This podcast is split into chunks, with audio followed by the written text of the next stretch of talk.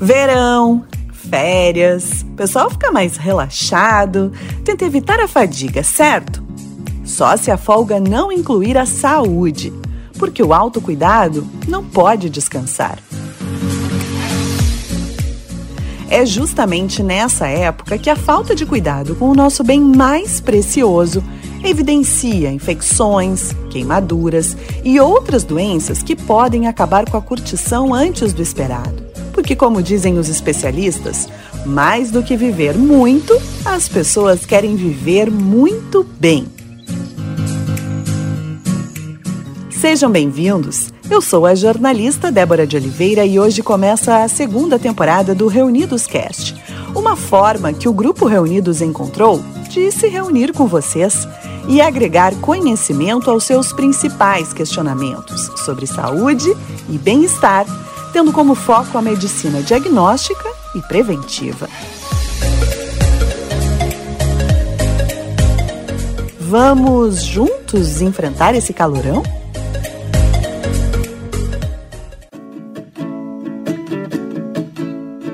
Os cuidados com a exposição ao sol, o reforço na hidratação adequada, a vestimenta que pode aliviar as altas temperaturas, tudo isso se reforça quando a estação mais quente do ano chega. Um cuidado específico para o verão é a insolação. Ela causa mais que febre e pele vermelha.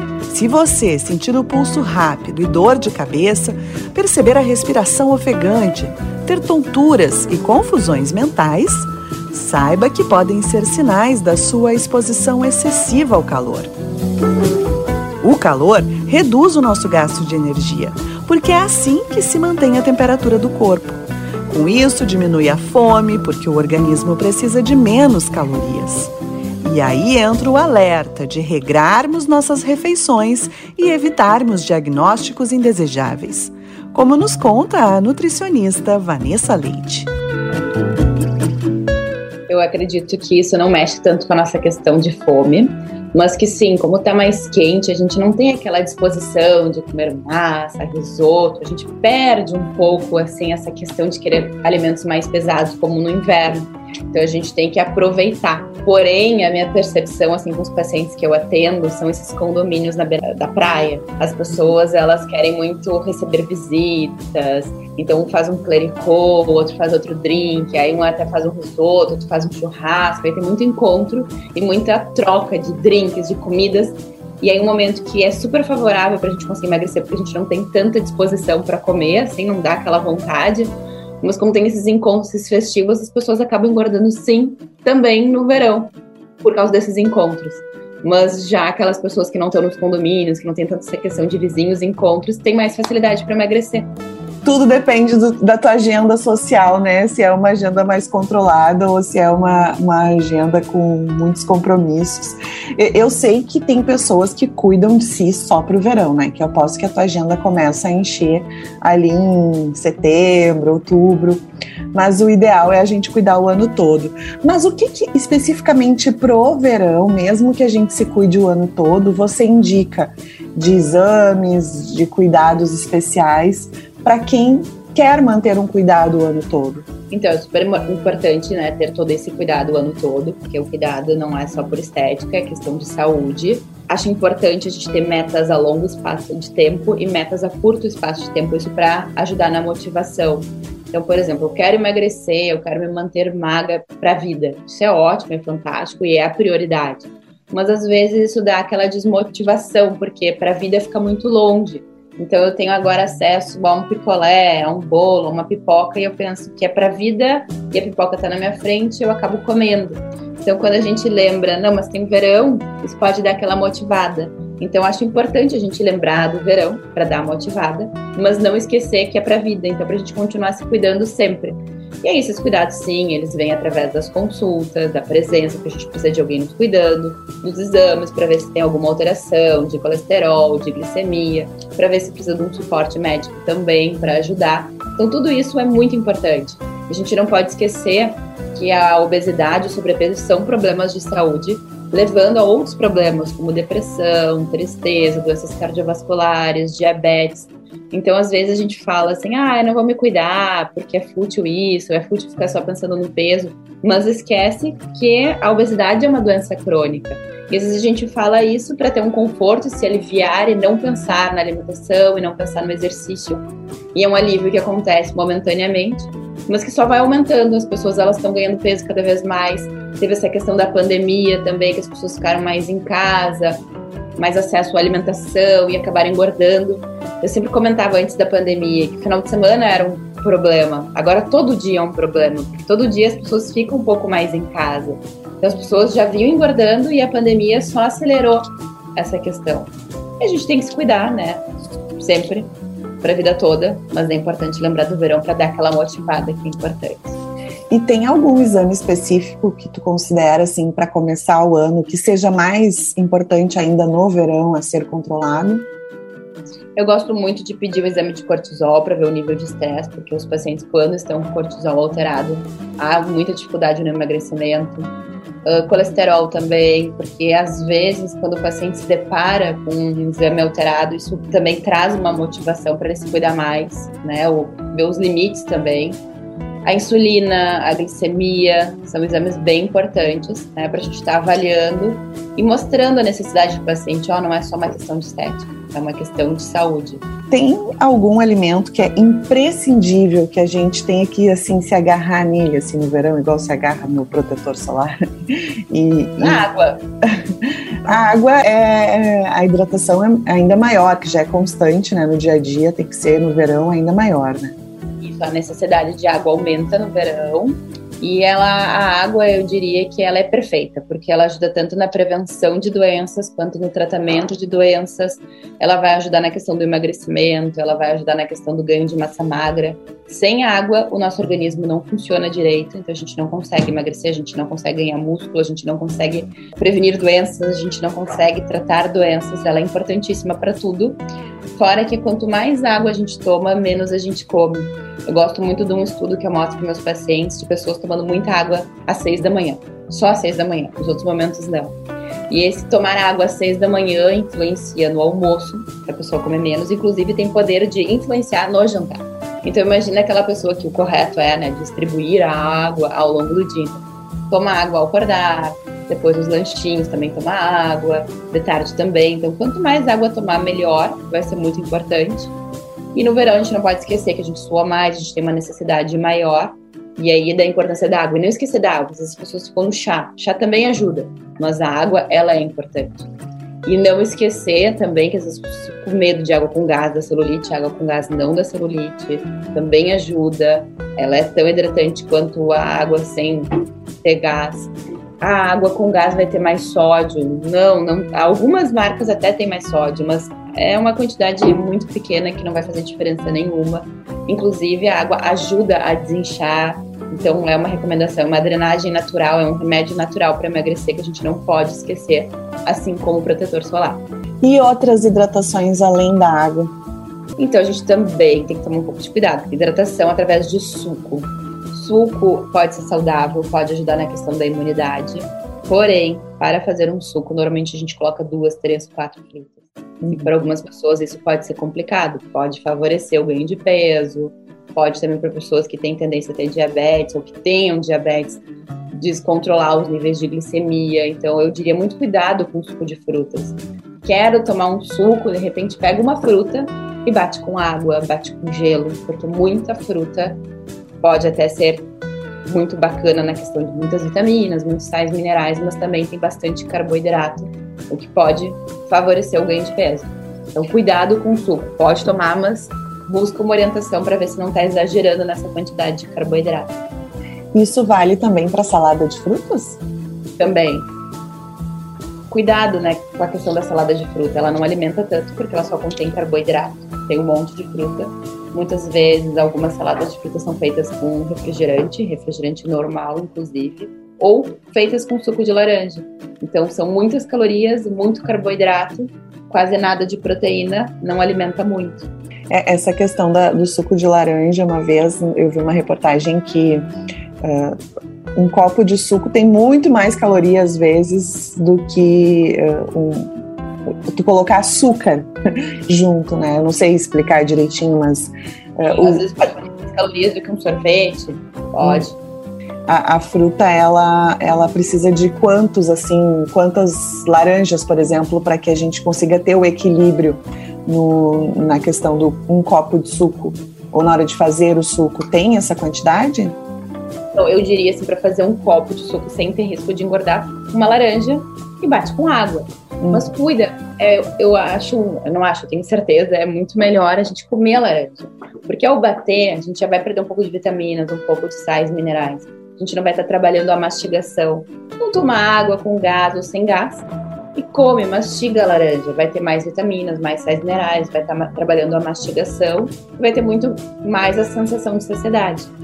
Agora, não, mas eu amo suco, eu quero muito suco. Então, sim, aí pegaria uma porção de fruta, uma laranja, ou seis morangos, ou uma tangerina, ou uma banana, e aí bate com água, né? A quantidade de água 100, 150 ml. E a melancia?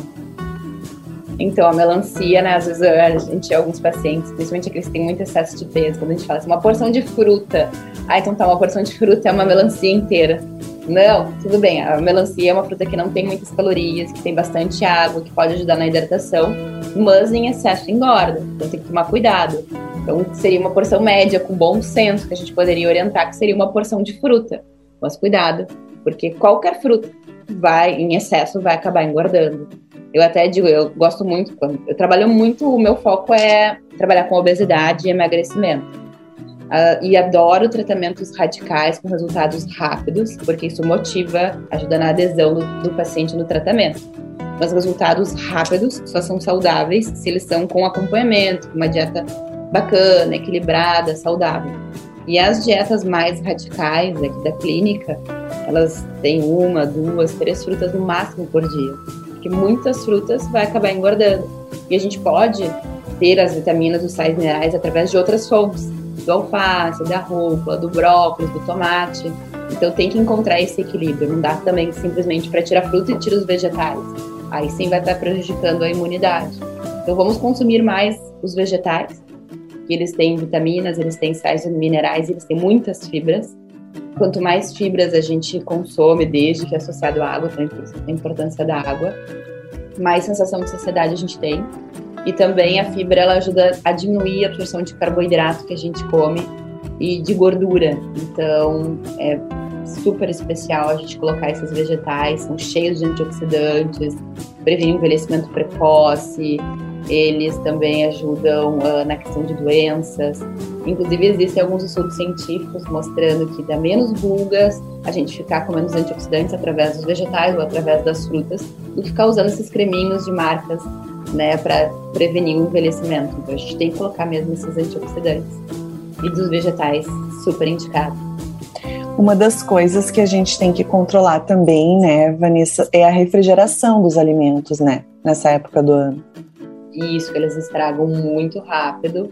Ou até na questão da higiene, nesses né, alimentos da beira da praia, que muitas vezes eles não têm cuidado, ou a água não é bem limpinha, ou toca no dinheiro, até a questão de pegar Covid também.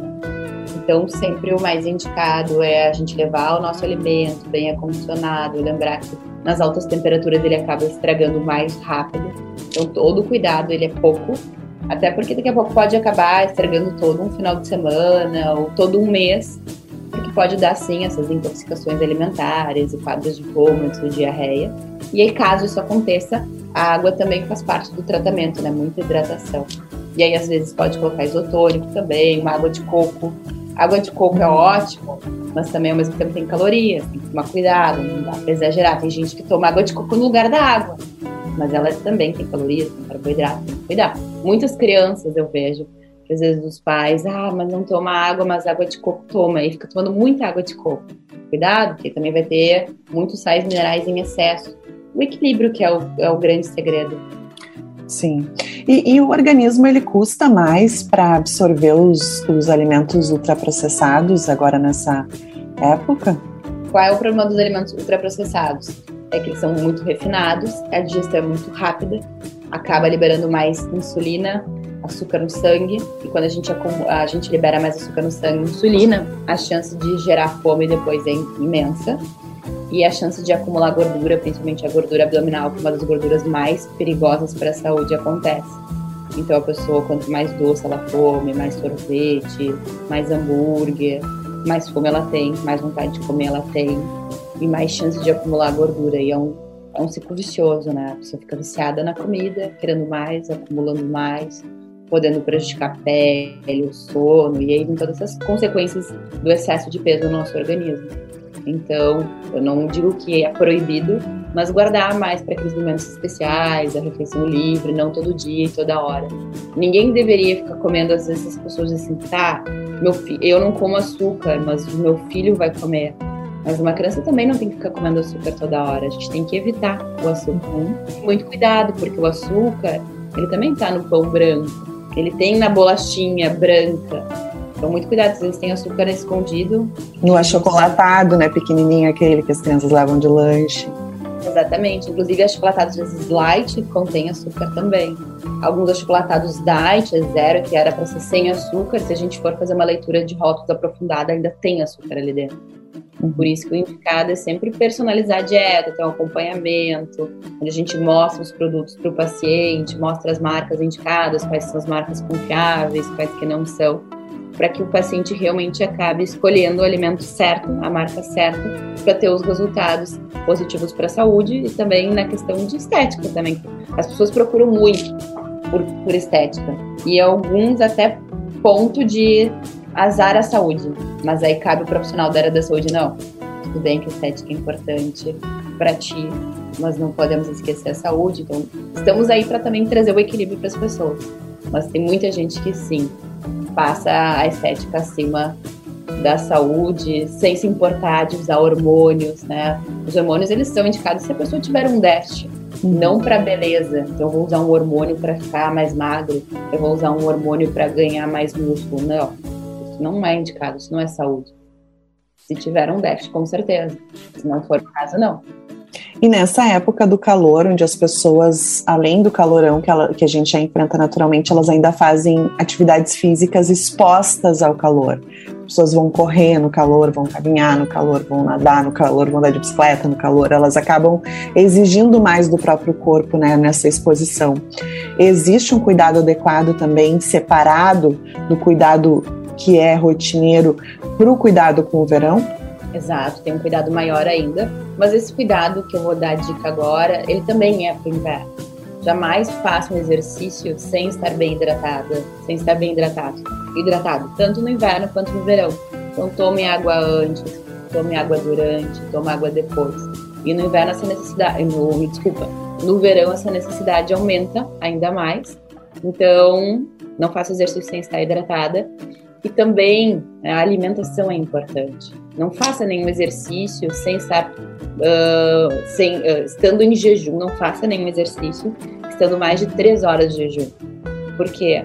Porque aí tem a, o risco de ter aquelas hipoglicemias, que é a queda de açúcar no sangue, então a pessoa desmaiar, ficar fraca, o rendimento pode diminuir. Então tá muito na moda fazer exercício em jejum, mas a que custo? Ainda imagina, vai em jejum, não tá bem hidratada, a chance de ter uma hipoglicemia até morte aumenta. Uhum. Então, de maneira geral, assim, regrinha básica, toma água antes e não vá fazer exercício com mais de três horas em jejum. Ah, mas eu quero estar mais tempo de jejum. Bom, então a gente vai ter que ver uma hidratação mais intensa, uma suplementação mais intensa e personalizar, ver qual é a hora que esse paciente acorda, qual é a intensidade desse treino, qual é o tipo de treino mas de maneira geral, jamais faça isso sozinho, porque é perigoso mesmo. Né? Normalmente são aquelas pessoas que estão focando na estética e azar a saúde. Não, a saúde é o principal. E o comer, nadar, ou nadar, comer, só para dar um exemplo? Não tem problema, mas depende de cada pessoa, como é que cada pessoa faz a digestão. Então a gente tem que fazer testes com os pacientes. Alguns pacientes têm que ingerir o alimento meia hora antes, outros uma hora antes, mas cada caso é um caso e a gente tem que conversar e personalizar mesmo, tá? Mas não teria problema, vou fazer uma refeição logo e logo ir para natação. A princípio não. Mas, Mas pro mar, assim, ah, tô na beira da praia, vou comer alguma coisa e logo vou entrar no mar, tá muito calor. Se for uma alimentação saudável, não vai acontecer nada. Mas claro, vou comer um pastel super gorduroso, com gordura trans, gordura saturada, que não tá digerindo bem. Talvez que é o mais provável que a grande maioria faça, né? Come um peixinho, é. come uma batata frita, come um milho, come um choripã, come um pastel, né? A minoria leva o seu lanchinho saudável para a beira da praia, né? Exatamente. E aí a gente tem que se dar conta que muitas vezes essas frituras da beira da praia, elas são feitas em óleos que já foram usados muitas vezes, esse óleo tá super saturado, tá cheio de gordura trans. Se dá conta também que o sabor ele não é tão gostoso assim, porque ali é frito camarão, é frito frango, já começa a perder o sabor e é aquela gordura mais nociva para o nosso organismo, é aquela gordura que tem o poder de aumentar o colesterol ruim e baixa o colesterol bom é uma gordura que a gente não deveria estar consumindo. Então, se quer fazer uma fritura, faça em casa, com o seu óleo, com seus cuidados, sem o reaproveitamento para não saturar demais esse óleo. Então, são gorduras perigosas, sim, para a saúde. Bom, a gente começou falando do álcool e das cumilanças, né, nos eventos festivos.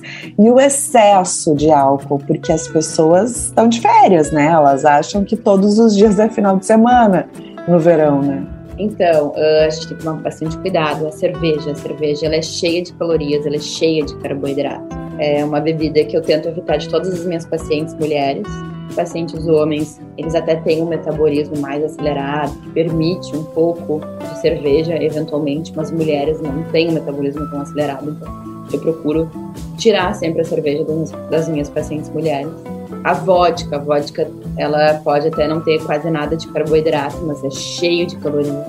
A vodka normalmente ela vem acompanhada de um refrigerante normal ou de frutas, de açúcar, então é um combo que é muito engordativo, que deve ser evitado. Uh, o gin, o gin também está super na moda, mas ele é cheio de calorias, pode não ter carboidrato, quase nada de carboidrato, mas é cheio de calorias, é perigoso.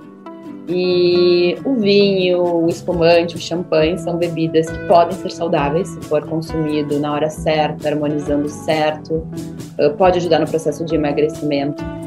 Inclusive, eu lancei a dieta do vinho já há bastante tempo, são 12, 15 anos, eu já nem sei dizer a dieta do vinho, do espumante, do champanhe Vanessa Leite.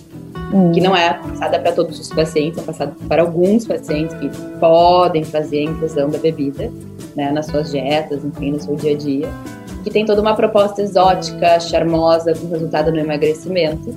Uma das únicas bebidas que pode, né, com orientação, é o espumante, é o vinho ou o champanhe. Muitas pessoas sabem dessa dieta. Ah, mas eu quero a dieta da cerveja. Não, ainda não, não existe. Acho que não vai existir. ah, mas eu quero a dieta da vodka. Não, ainda não existe. Mágica eu ainda não faço, né?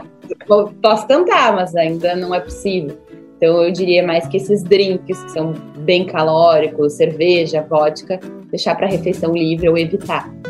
Né? E de uma maneira geral, se for beber com orientação, com moderação, beber com estilo, né, para comemorar, é para degustar. Socialmente, pessoas, né, como a gente fala, né? Intercalar com a água, que a gente vem falando também, que a gente acaba bebendo menos. Mas às vezes as pessoas bebem não é para comemorar, é para preencher um vazio, uma frustração, e isso não vai preencher, então a pessoa acaba bebendo em excesso, e aí também pode ter uma hipoglicemia, desmaiar, vai inchar, vai aumentar o excesso de peso, obesidade, e aí vem tudo de ruim junto. E o limão, em que muito se fala de, de comer limão espremido de manhã cedo, ou tomar limão, ou eh, agora eu vi no Big Brother a Bárbara, ela ela não tem o suquinho, ela come o limão. Ao mesmo tempo que tem as queimaduras, que as pessoas, que ele acaba fazendo queimaduras graves, né? Que deixa para espremer, para piscina e para praia, enfim. O que que ele é bom e o que que ele é vilão? O que que ele é então, mocinho e o que que ele é vilão? Vilão eu diria mais para pele, mas ele é ótimo, tem vitaminas, tem sais minerais, um destaque para vitamina C. Porém, essa coisa de acordar e tomar água com quente ou gelada, morna, com limão, não é, não é algo que vai garantir que a pessoa vai se desintoxicar, que ela vai emagrecer, que vai trazer saúde. Os meus pacientes, eles têm uma alimentação tão saudável que não precisa fazer isso ao acordar. Porque já vai ter limão em outras situações, já vai ter salada, já vai ter frutas. Então é algo que não é necessário. Agora, claro, aquela pessoa que não consome nada de frutas, nada de vegetais, talvez para essa pessoa ao acordar e tomar um limão é algo saudável para ela, porque ela não come nada de vitaminas. Mas que o limão vai ajudar a queimar gordura, que ele vai emagrecer, não, nenhum alimento tem o poder isolado, sozinho, de ou engordar ou emagrecer. A questão também é da combinação, a quantidade. Mas claro, vamos pensar, a pessoa que acorda e toma água com limão, é legal porque ela está tomando água. Tudo bem, ela está colocando umas vitaminas e sais minerais provavelmente ela vai comer um pouco menos porque ela tomou uma água, mas não porque o limão deu saciedade. Então, o que eu diria, se você tem uma alimentação saudável, esse limão pode ser incluído no almoço, no café da manhã, uh, em cima de uma salada, e tá tudo bem. Ou não gosto de limão, pode ser uma laranja, pode ser abacaxi. A gente pode variar. Uhum. E claro, às vezes tem pessoas que tomam refrigerante e conseguem parar com o refrigerante, e aí vem a dica de pegar uma água com gás ou sem gás e colocar um limãozinho espremido. Então, isso pode ser uma ajuda para parar de tomar refrigerante, que pode ter açúcar ou adoçante, mas está cheio ele de conservantes e aditivos químicos. E sim, o ideal é cortar o refrigerante, independente de ele ser normal ou zero, porque está cheio de química ali dentro. E se a água com gás ou sem gás com limão ajudar, ele está sendo maravilhoso. Qual é o teu melhor amigo do verão além da água? Só, só uma. Um, um, escolhe um alimento sem ser a água para ser teu melhor amigo que a gente vai pegar como dica.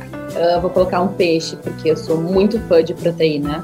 A proteína ela é fundamental para a questão de saciedade, para a questão de emagrecimento, para uma pele bonita, para um cabelo bonito.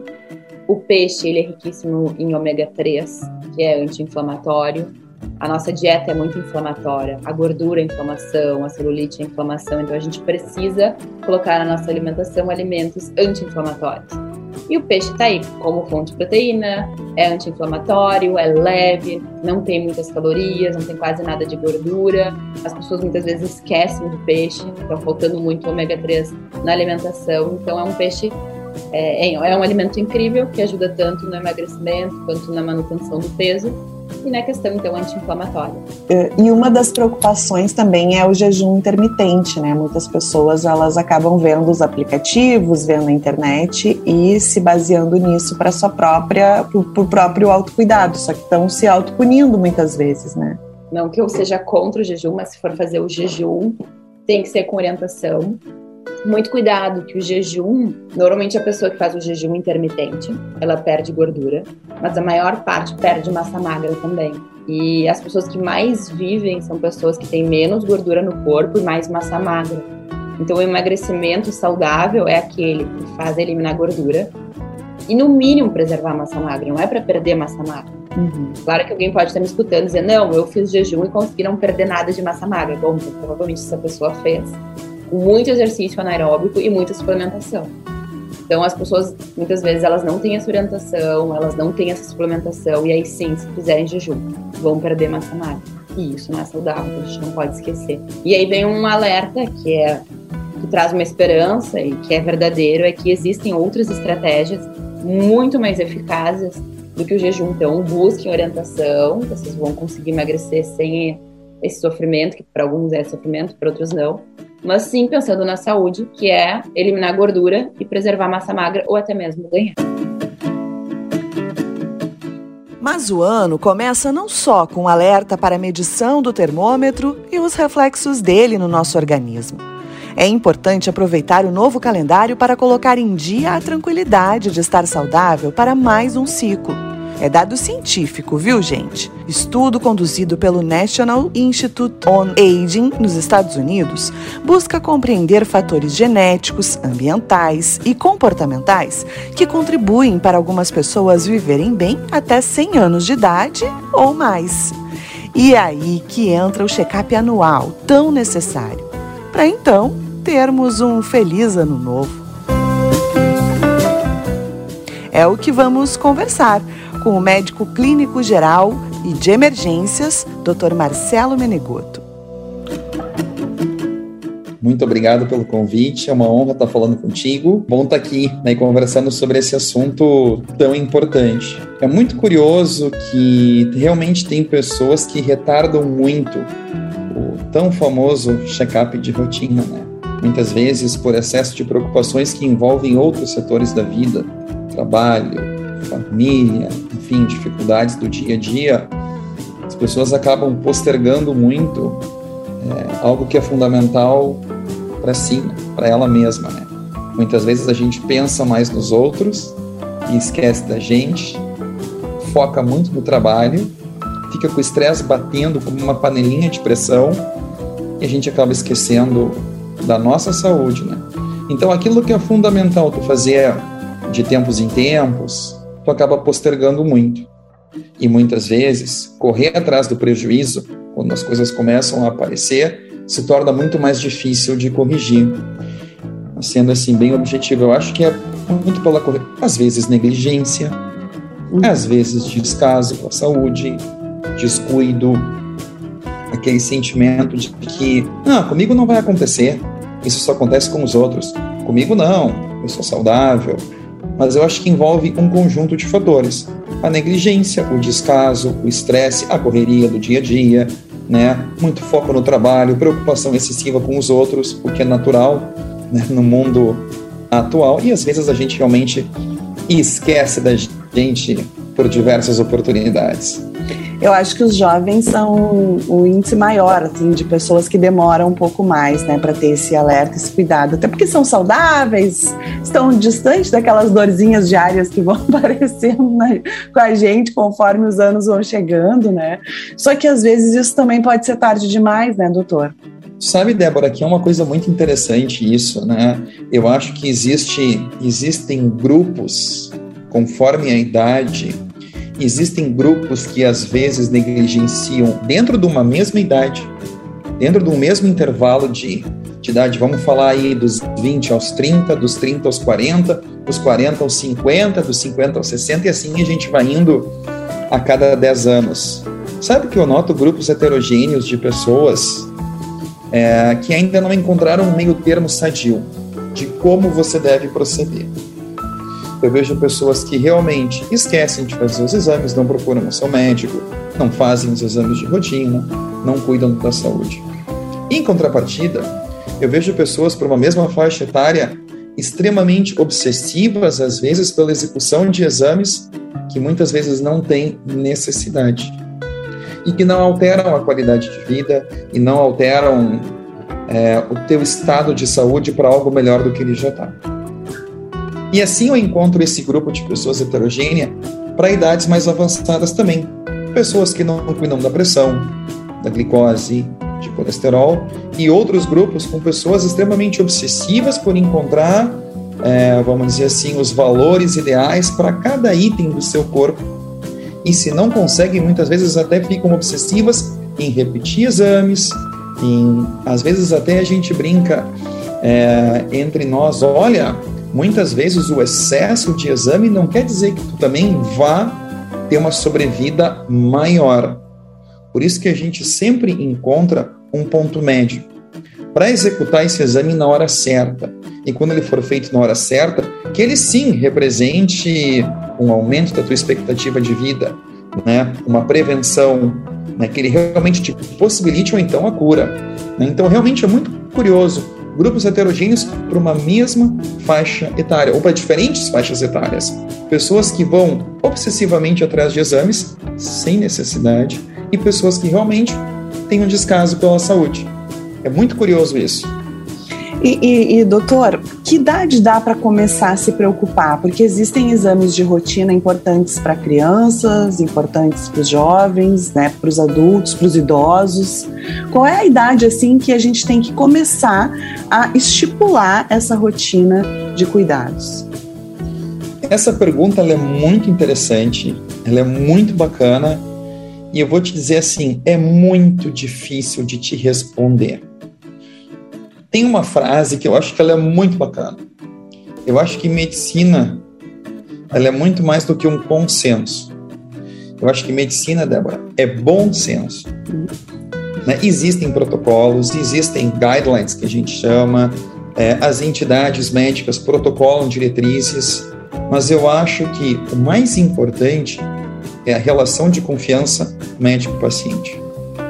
Por exemplo, há uns anos atrás, poucos anos, eu vi um artigo que dizia que para pessoas saudáveis, é um artigo médico que dizia que para pessoas saudáveis o ideal é começar o check-up aos 25 anos, repetindo os exames a cada três anos, sendo o check-up anual a partir dos 40 anos de idade. Só que isso vale talvez para um grupo de pessoas. Mas se a pessoa já desenvolve alguma doença mais cedo, ela tem que fazer seus exames com uma frequência maior do que aqueles que são saudáveis.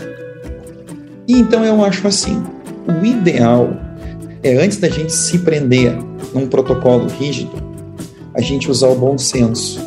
Procurar aquele médico de confiança que vai te passar confiança e que também ele não faça uma solicitação indiscriminada, mas que te acompanhe ao longo do tempo, né? Então assim, para pacientes que já têm uma doença prévia, eu acho que o ideal é a relação médico-paciente e que ela estipule a frequência dos exames. Mas para quem é sadio, de acordo com esse artigo que eu li, que até achei bastante interessante, a partir dos 25 anos, repetindo a cada três anos até os 40, e a partir dos 40, uma vez por mês.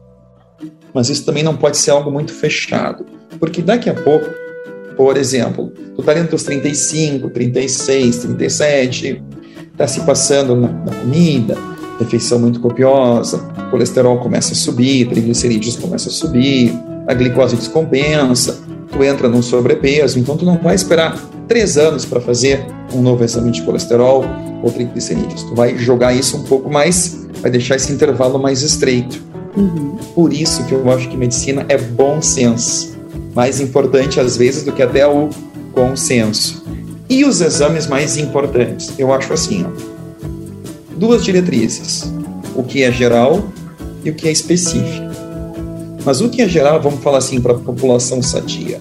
Eu acho que glicose, a gente dosar a nossa glicose de jejum e, ao mesmo tempo, Débora, fazer um rastreamento dela dos últimos meses. Uhum. É muito engraçado isso, que quando a gente pede esse exame, a glicose do dia e a glicose dos últimos três meses, a gente consegue ver aquele paciente que é mais não vou dizer malandro, mas que é mais esperto e que ele vem comendo um monte nos últimos três meses.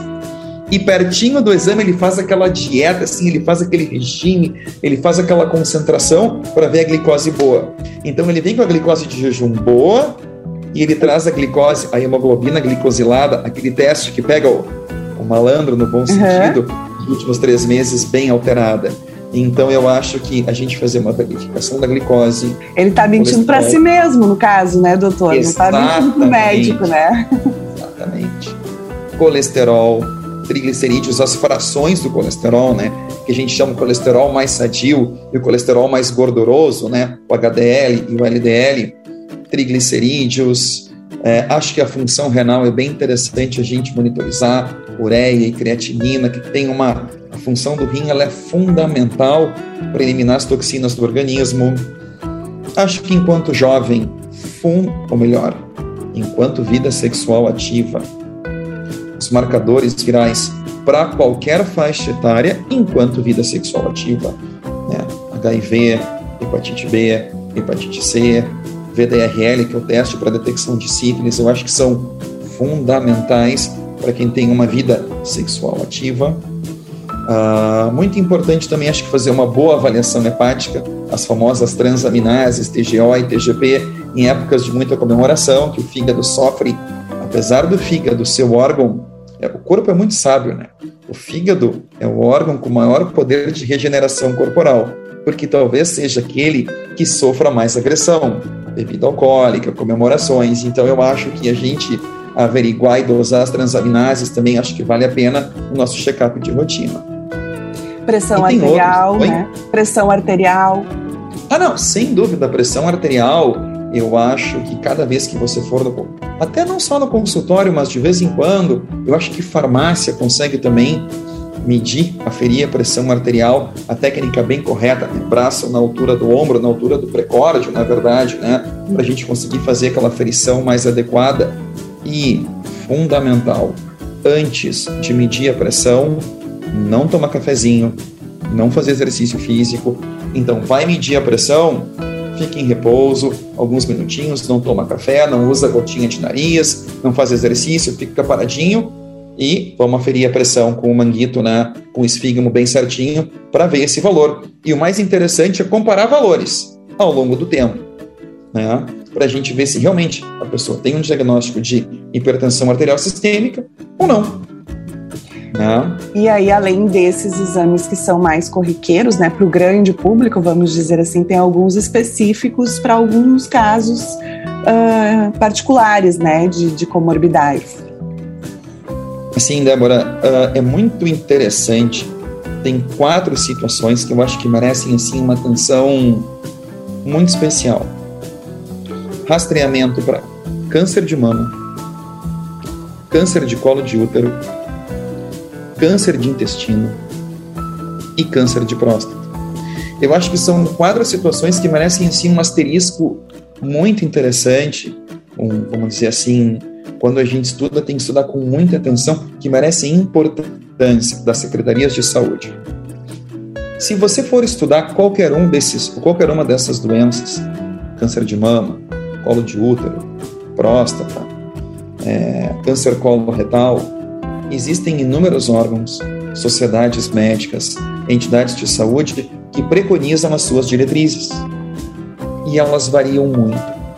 A idade, a frequência do exame, que se tu for tentar entender todas, ou decorar todas, fica até difícil, porque às vezes as variações realmente são bem interessantes, né? Espaços de cinco anos, frequência ou anual ou uma vez a cada dois anos entre os exames de rastreamento se mostram presentes. Mas assim, por exemplo, câncer de mama, o autoexame da mama é fundamental direitinho, a inspeção da mama, a procura de nódulos mamários, principalmente se a gente for dividir a mama em quatro partes, no quadrante superior mais externo, né, superior de cima, externo, bem à esquerda, assim, na, parte de fora da mama, no caso, né, uhum. se for a mama esquerda, né, parte mais lateral, ali tem uma concentração importante de possíveis nascimentos de tumores. Então, por exemplo, as Sociedade Brasileira de Mastologia, né, e a Febrasgo, essas diretrizes mudam muito, tá muito, às vezes a cada ano, mas pelo que eu vim acompanhando, preconizam a mamografia a partir dos 40 anos, sendo anual até, eu acho que 74 anos. Mas o Ministério da Saúde preconiza que se comece um pouquinho mais tarde, um pouquinho até bem mais tarde, né, aos 50 anos de idade vê que tem uma diferença de praticamente 10 anos entre o que o órgão específico que estuda a doença inicia o rastreamento e o Ministério da Saúde. Não vou entrar na polêmica de quem está certo e quem está errado, só uhum. apresentando alguns dados interessantes. Câncer de colo de útero, né, que o principal agente causal é o HPV, do tipo 16 e 18, que é o HPV mais maligno, né, que causa mais doença, né? O ideal é fazer esse rastreamento a partir dos 25 anos até 64 anos de idade.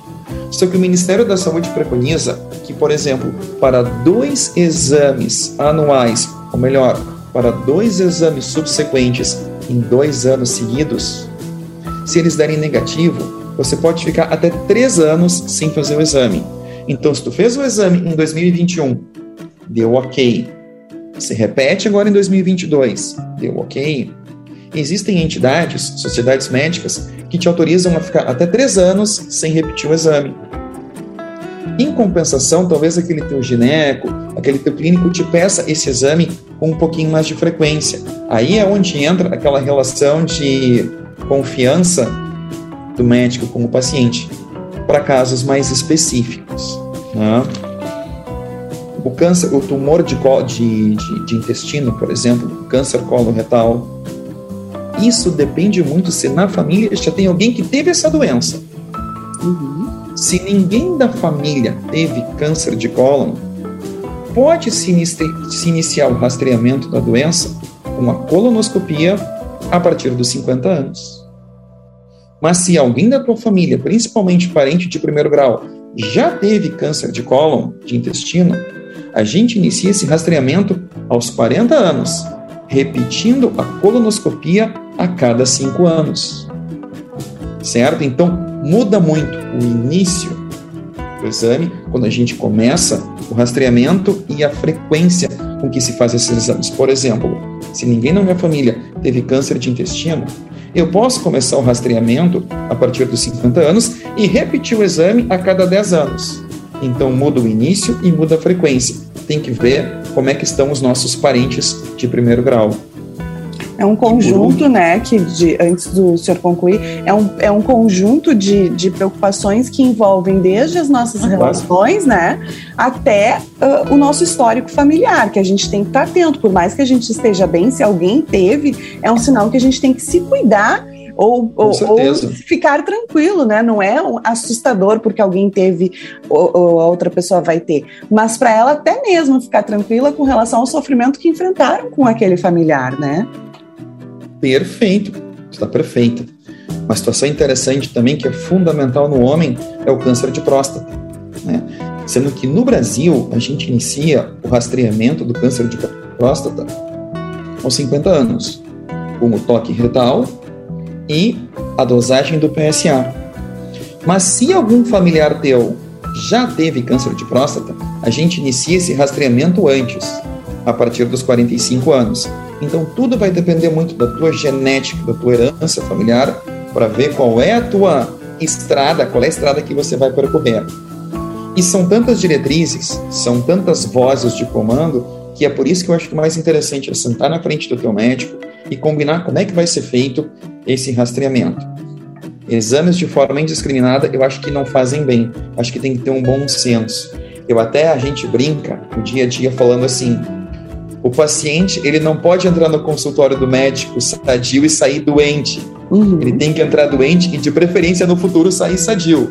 Né? Então a gente tem que tentar encontrar esse ponto médio para fazer os exames de rotina. E tem que fazer. O, os eletrocardiogramas, eles entram nesses exames de rotina com, na, na fase lá mais geral ou nas específicas, alguém, ou nas duas, né, para quem tem algum, alguma algum fator, né? Hipertensão, enfim, não sei. Claro. Eu brinco assim, eu digo o velho e bom eletro. Uhum. Velho e bom eletrocardiograma. Né? Até uh, é muito interessante. A minha formação, uh, eu fiz residência médica de medicina de emergência no Hospital de Pronto Socorro. Então, acabei me doutrinando né, a estudar bem os problemas mais, mais graves de saúde: infarto, AVC, o trauma, né, o edema agudo de pulmão, né, a descompensação da diabetes, uma cetocitose diabética. E é interessante que o eletrocardiograma, nas situações de emergência, ele sempre cai como uma ferramenta muito importante. Mas no check-up de rotina, no check-up de rotina, claro que o eletro funciona, mas existem outros exames que avaliam o coração que eu acho que são mais interessantes. Por exemplo, existe o teste de esteira, uhum. para a gente avaliar a função cardíaca no paciente em movimento. A gente vai fazer um estresse da função cardíaca com uma esteira, a frequência cardíaca vai aumentar, e aí a gente avalia a integridade do coração conforme o aumento do esforço que o paciente faz. Por exemplo, eu já fiz o meu teste de esteira, bem interessante né? A rampa vai aumentando, a esteirinha vai aumentando, a dificuldade Sim. vai aumentando, a frequência cardíaca vai aumentando e o cardiologista está ali, olhando o monitor e vendo o teu coraçãozinho, para ver se vai aparecer alguma lesão isquêmica. Então eu acho que para exames de rotina, a ergometria, a cintilografia, eu acho que são mais interessantes do que o eletrocardiograma. O eletro é um excelente exame, é um exame fundamental mas eu acho que ele é mais interessante na emergência, naquele paciente que já vem com a dor no peito. A gente chama de sinal de Levine, aquela mão no peito, aquela uhum. face de dor. Ali o eletro ele é fundamental. No exame de consultório, que você marca o exame, vai fazer o exame para ver o coraçãozinho, eu acho que ergometria, eco de estresse, cintilografia, são exames que eu acho que são mais interessantes o eletro-holter de 24 horas que monitoriza, faz um, um panorama do teu coração durante muitas horas, né, para detecção de arritmias. O mapa que ele não inclui. O mapa também que averigua, né, a tua pressão, vai medindo a tua pressão durante um dia todo, uhum. né, para ver se realmente tu tem pressão alta, que faz o diagnóstico de pressão alta, né, ele é fundamental, a monitorização da pressão arterial ao longo de um dia. Também já fiz meu mapa, né? Então, tenho história na família de hipertensos, então faz parte do, né, do nosso dia a dia, né? Eu lembrei de mim porque eu tenho eu tenho histórico familiar de problemas vasculares, né, nas pernas. Hum. A minha avó tinha trombose, enfim. E eu todos os anos eu faço o exame de rotina, né? E, e, e eu fico com cuidado, né? Com essa história do Covid, que, que as pessoas estavam entre os sintomas, né? As, as tromboses, enfim fui eu no médico de novo, né? Aí o médico, mas Débora, o que, que tu tá fazendo aqui? É para tu vir de ano em ano, tu já tá aqui de novo. Eu disse, doutor, é que eu vi que é Covid, dá trombose, então já vim aqui ver se tá tudo certo, porque eu tô morrendo de medo. É, é eu sou da parte da, do exagero, aquela que você falou ali no início, né? Que as pessoas ficam buscando, parece. Quero vir aqui buscar para ver se eu tenho alguma coisa. Mas olha, eu vou até te dizer o seguinte: antes que a gente peque pelo excesso nessa situação do que pela falta. Então, se está na dúvida, procura o teu médico. Né? Eu acho que tu fez certo, está na dúvida. Covid realmente é extremamente trombogênico. Uma doença extremamente trombogênica, né? O risco do, do tromboembolismo pulmonar pelo Covid, isso eu vi muito nas emergências, né? O paciente vinha com a falta de ar e a gente olhava, tinha realmente uma pneumonia viral, mas junto daquela pneumonia tinha uma embolia causada pelo poder trombogênico do, do Covid. Então, eu acho que está certo. Na dúvida, procura teu médico e, se precisar, realiza o exame com uma frequência um pouquinho menor. Né? É bom sempre. Esse, esse jogo, essa dupla tem que casar bem. Né? Paciente e médico tem que ter essa. Essa dupla tem que ser boa e tem que encaixar. Eu Isso sei. é o mais fundamental. É, eu sei que a gente está alertando para que no início do ano as pessoas incluam isso na agenda, né? E comece o ano realmente de forma mais tranquila. Uh, às vezes as pessoas estão focadas nas férias, no, no curtir, no descansar. Mas a saúde não tira férias, né, doutor? Então acho que a gente tem que colocar como compromisso tanto quanto organizar o guarda-sol, o coolerzinho e ir para praia, né? Tá perfeito, assim, até eu vou, agora a minha parte de culpa, por exemplo, vou contar que eu também tenho, né, né, no meu corre-corre, às vezes a gente acaba esquecendo, dentista, hum. clareamento, né, revisão dentária, né, eu tô saindo de férias daqui a pouquinho, a minha dentista, pô, tu esperou chegar as férias para fazer o clareamento, cuidar dos dentes, eu disse, é verdade, doutora, poderia ter vindo antes fazer a revisão dos dentes para já ficar pronto antes, então isso realmente faz parte do nosso, do nosso dia a dia. O ideal, o ideal é a gente não esperar que as férias cheguem, né? É. E nem que a doença chegue, que a gente corra na frente da doença e ao mesmo tempo chegue pronto nas férias. Isso que é o ideal, né? Então, que todo mundo possa organizar o seu calendário, né? E, e, e organizar um espaço para si mesmo.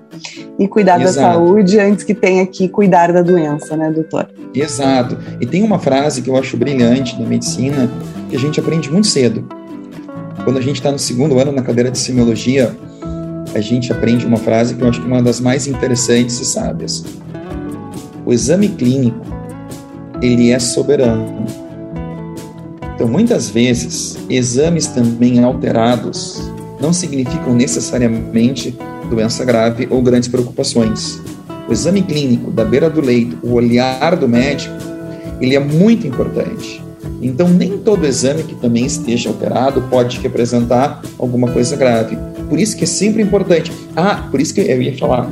E tem gente que faz o exame e depois não volta no médico. Hum. Não volta, faz Para levar o resultado.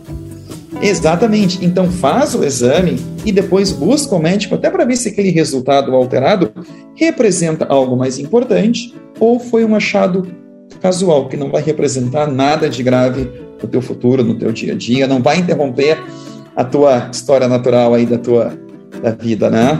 Até porque às vezes no primeiro exame tem alguma alteração, aí tu vai refazer para ter certeza, né? Isso, e às vezes sai tudo bem no próximo exame, né? Mas é importante que tenha o um respaldo do profissional, porque muitos olham ali o exame, tiram as próprias conclusões, acham que podem traduzir o que está escrito ali e acabam não indo, não tendo continuidade aquele trabalho de investigação, né?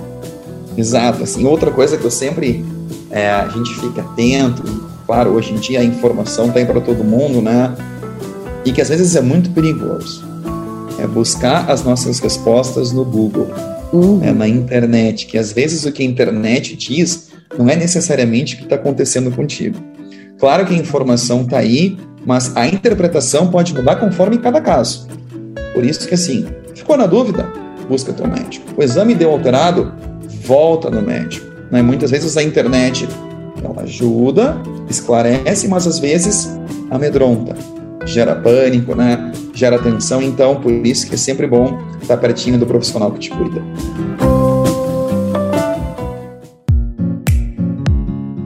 Muito obrigada ao Dr. Marcelo Menegoto e também à nutricionista Vanessa Leite por compartilharem com a gente a importância de valorizarmos a qualidade de vida através dos cuidados e dos exames de rotina.